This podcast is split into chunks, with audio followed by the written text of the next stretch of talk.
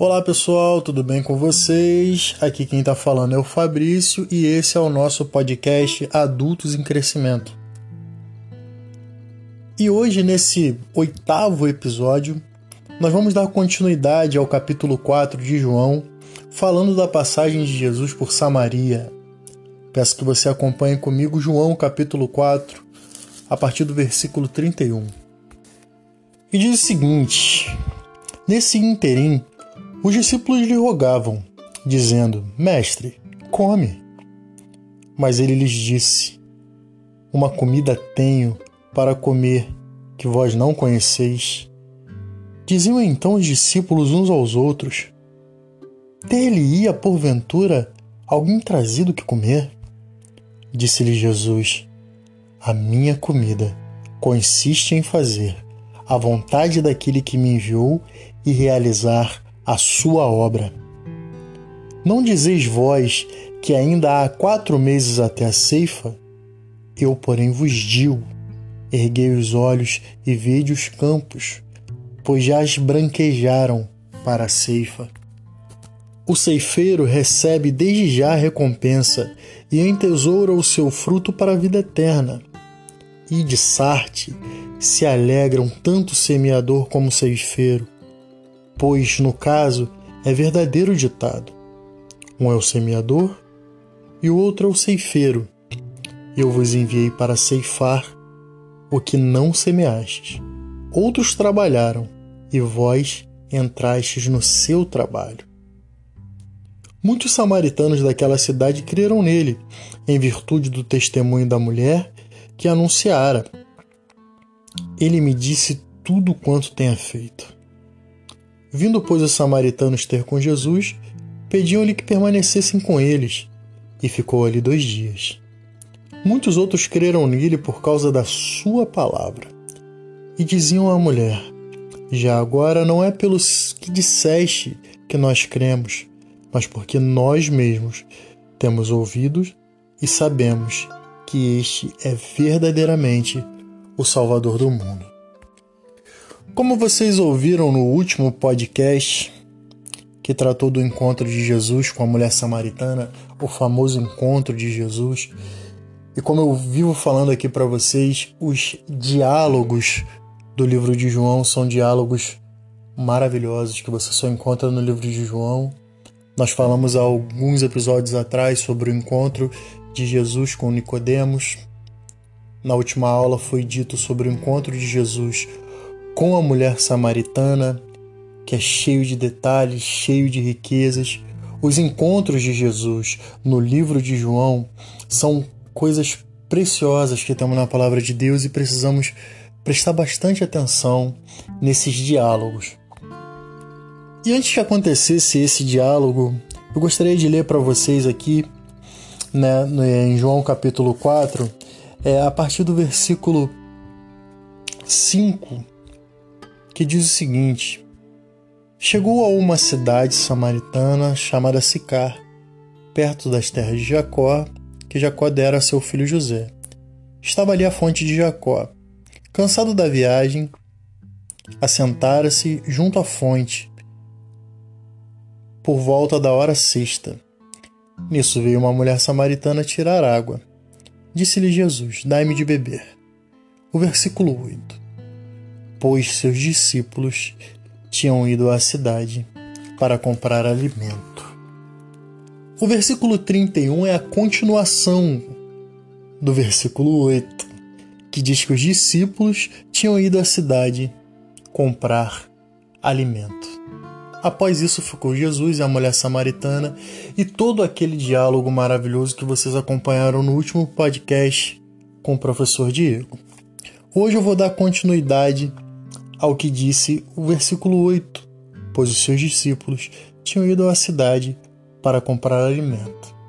O versículo 31 diz, diz o seguinte: Nesse interim, os discípulos lhe rogavam, dizendo: Mestre, come.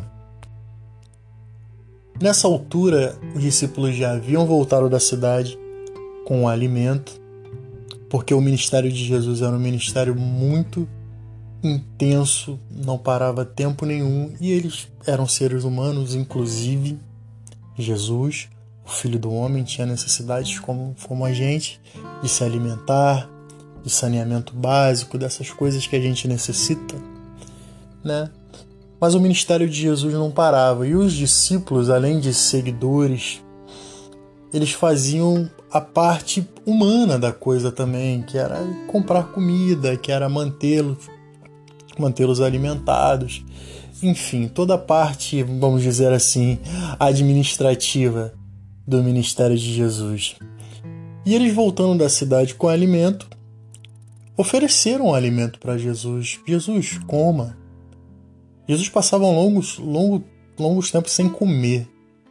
Né? Ele vivia fazendo seu ministério, pregando, curando, ensinando, orando. Enfim, era um ministério que todo mundo sabe muito intenso. Mas essa era a hora deles pararem e se alimentarem. Só que Jesus não desgrudava um minuto do reino de Deus, da visão celestial. Esse era o mundo dele. Ele estava aqui, mas o seu mundo não era daqui. Ele estava conectado o tempo todo no Pai, e quando falavam de coisas terrenas, Jesus remetia a coisas eternas.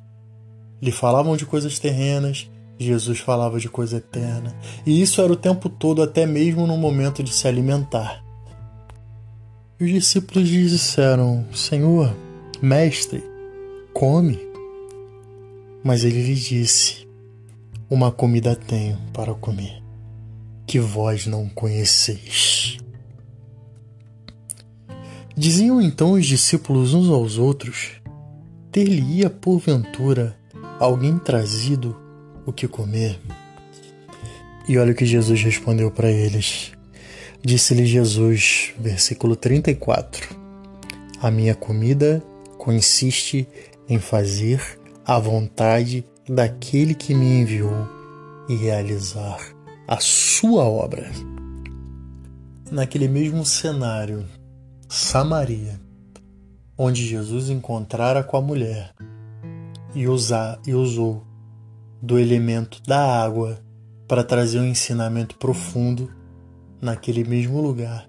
Ele usa o elemento da comida para trazer outro ensinamento espiritual necessário para a nossa vida.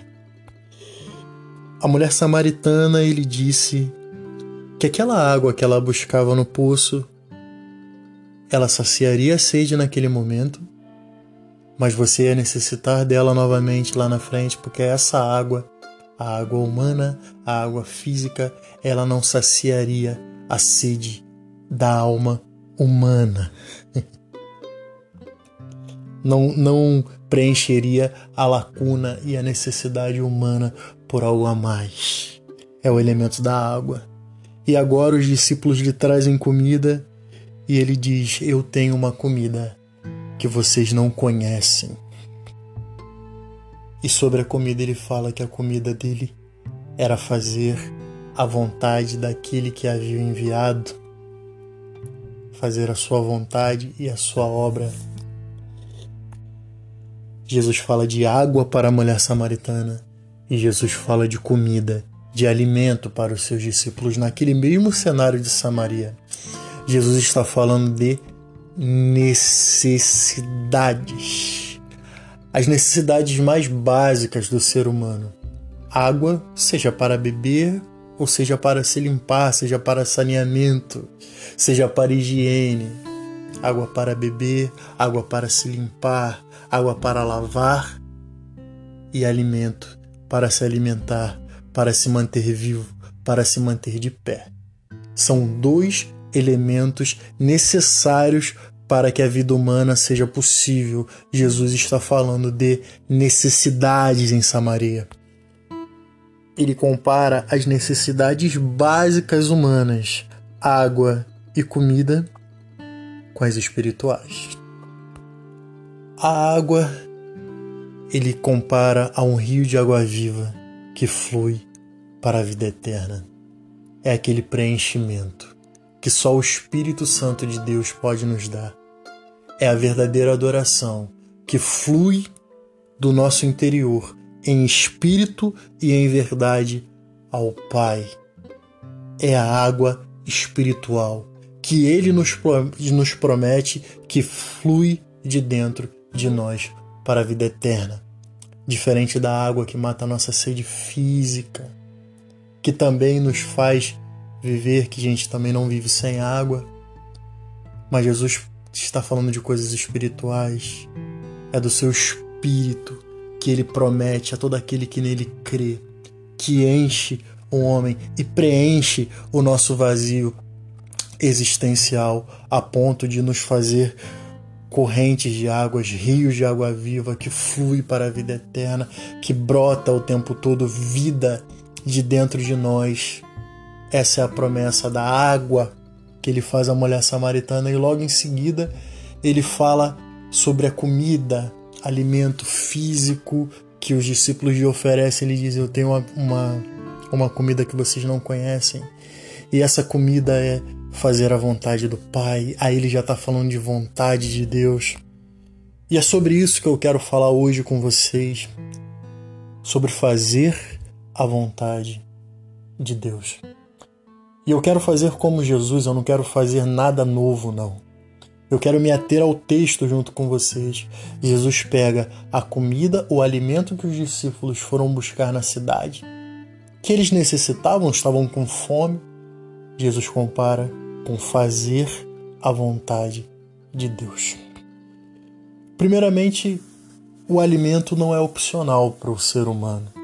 Não há nenhum ser humano que possa dizer: não, não, não, eu não quero comida, eu não preciso de comida para viver. Eu vivo muito bem de ar. Somente respirando eu vivo bem. Eu não preciso comer. Não há um ser humano que diga isso. Mesmo porque não há vida sem comida, não há vida sem alimento. O que nos mantém de pé é o alimento e os nutrientes que nos mantêm de pé, nos mantém saudável nos mantém ativos é a comida. Sem comida, o ser humano não existe. O ser humano pode ficar um, dois, três dias de jejum ou até mais, mas em determinado momento o seu corpo pede comida e não tendo comida, o ser humano ele perece. Não é à toa que Jesus faz essa comparação em fazer a vontade de Deus. Então, o primeiro ponto que eu quero dizer para vocês que fazer Deus para Jesus não é opcional, assim como se alimentar. Não é, você não tem a opção de se alimentar ou não. Se você não se alimentar, você morre. Jesus diz: assim como vocês, se não se alimentarem, vocês perecerão. Se vocês não fizerem a vontade de Deus, vocês também vão perecer. O segundo ponto é: é vital.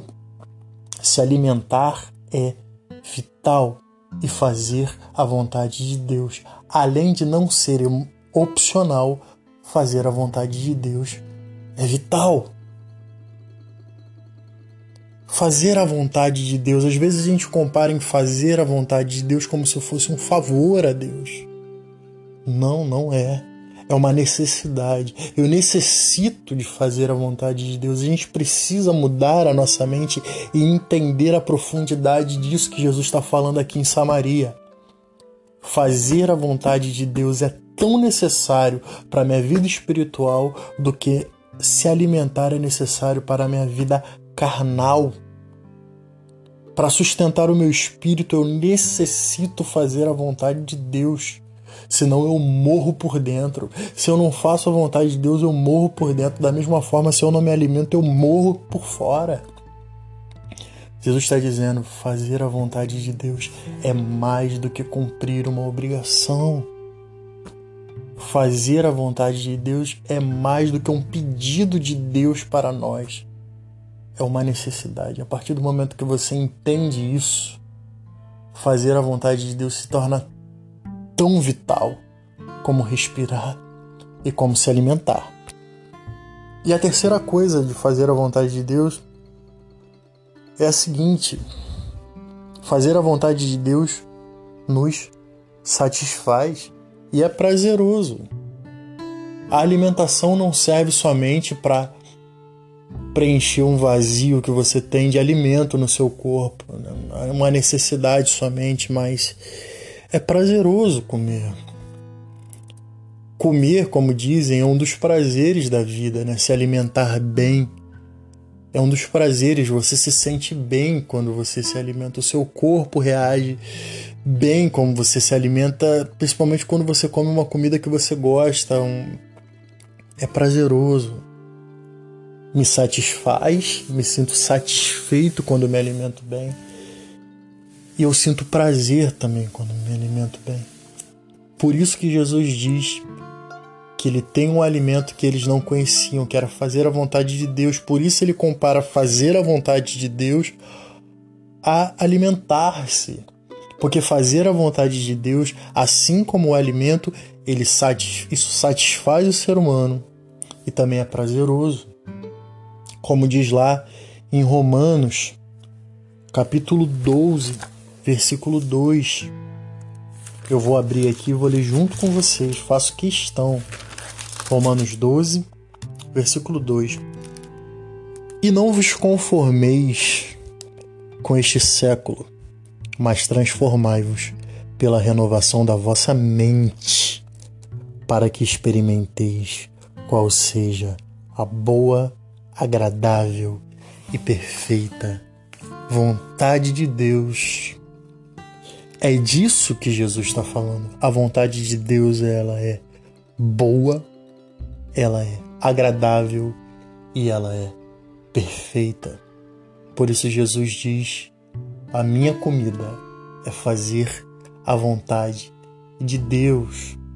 Então você precisa, como diz Paulo em Romanos 12, não se conformar com esse século, mas transformai-vos pela renovação da nossa mente. A vossa mente precisa ser renovada a ponto de vocês perceberem que a vontade de Deus ela é vital, ela é necessária. Por isso que a gente precisa nascer de novo, para que a gente entenda a realidade do reino de Deus. Os discípulos estão falando de alimento físico. Jesus está falando de fazer a vontade de Deus, que é o alimento espiritual. A mulher samaritana está falando da água, do poço. E Jesus está falando de uma água viva que jorra para a vida eterna. A partir do momento que você nasce de novo, você nasce no ambiente espiritual. Você, um ser carnal, torna-se um ser carnal e espiritual. Você começa a ter duas naturezas, você começa a entender os dois mundos. Você vive nesse mundo, você tem as necessidades deste mundo carnal, como todo mundo, mas você entende o mundo espiritual e é disso que Jesus fala o tempo todo no seu ministério. Os seus discípulos falam de coisas materiais, Jesus fala de coisas espirituais. Os diálogos de Jesus, como foi com Nicodemos também, Nicodemos falando como posso nascer de novo, como eu posso voltar para o ventre da minha mãe, falando de coisas, soluções materiais, Jesus falando de coisas maiores, de coisas espirituais, assim é o tempo todo. É em vão seguir a Jesus se você não entrar na sua dimensão espiritual. Você não vai entender nada. Tudo você vai traduzir é, pela tua compreensão humana terrena. Ou seja, não vale de nada, porque Jesus está falando de coisas espirituais e a gente precisa transcender com Ele através do Espírito. Então, fazer a vontade de Deus não é opcional, é vital e nos satisfaz. E é prazeroso. E eu vou continuar lendo aqui para vocês em João 4, para a gente finalizar essa parte. Versículo 39 diz o seguinte: Muitos samaritanos daquela cidade creram nele, em virtude do testemunho da mulher que anunciara. Ele me disse tudo quanto tenho feito. Vindo, pois, os samaritanos ter com Jesus, pediam-lhe que permanecesse com eles, e ficou ali dois dias. Muitos outros creram nele por causa da sua palavra. Gravem isso. Versículo 41. muitos outros creram nele por causa da sua palavra. E diziam à mulher: Já agora não é pelo que disseste que nós cremos, mas porque nós mesmos temos ouvido e sabemos que este é verdadeiramente o Salvador do mundo. Eu li para vocês há dois episódios atrás sobre a passagem de Nicodemos. E Jesus estava em Jerusalém para a festa da Páscoa. E Jesus foi ao templo e expulsou os mercadores do templo, vocês sabem dessa história. E depois disso, Jesus, na Páscoa, durante a festa, fez muitos sinais e prodígios. Foram os primeiros sinais públicos de Jesus. E muitos creram em Jesus. Só que essa passagem diz claramente que Jesus não se enganava por nenhum deles, pois Jesus conhecia o coração do homem. Jesus não se iludia por aquela crença por causa dos sinais e prodígios. Nicodemos foi encontrar com Jesus por causa dos seus sinais e prodígios, como a gente leu aqui. E Jesus disse: é necessário nascer de novo, porque não adianta você me seguir só porque você viu o que aconteceu em Jerusalém, só porque você conheceu o meu poder e sabe que eu sou que eu tenho poderes sobrenaturais. Não, não, não. Não é por isso. Jesus não se iludia com esse tipo de seguidor. Só que agora em Samaria aconteceu uma coisa diferente o encontro com essa mulher fez com que essa mulher se tornasse uma missionária. E ela falou para as pessoas em Samaria: Olha, eu conheci um homem, um judeu, por incrível que pareça, os judeus não se dão com os samaritanos. Eu encontrei um judeu, por incrível que pareça, ele falou tudo sobre mim, ele me conhece, ele falou coisas profundas, maravilhosas. E eu tô aqui maravilhado, vocês precisam conhecer ele. E esses homens foram ao encontro de Jesus, Jesus ainda estava em Samaria, e eles viram com seus próprios olhos quem era Jesus. Só que, como eu falei para vocês no versículo 41, muitos outros creram nele por causa da palavra de Jesus.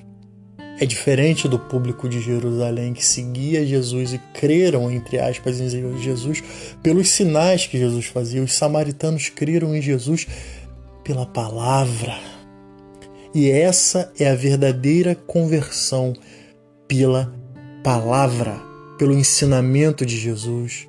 Quando o ensinamento de Jesus entra profundamente no seu coração, aí sim a conversão, aí sim é um discípulo, aí sim é um seguidor de verdade, aí sim há alguém que Jesus tem prazer de ter consigo. Por isso que eles pedem para Jesus: Jesus, fique conosco.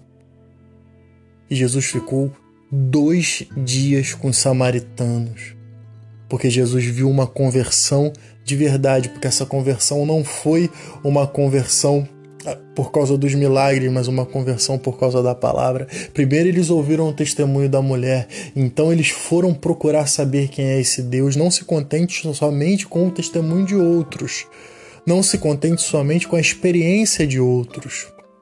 Vem e vê Busque o Senhor você mesmo e tenha experiência.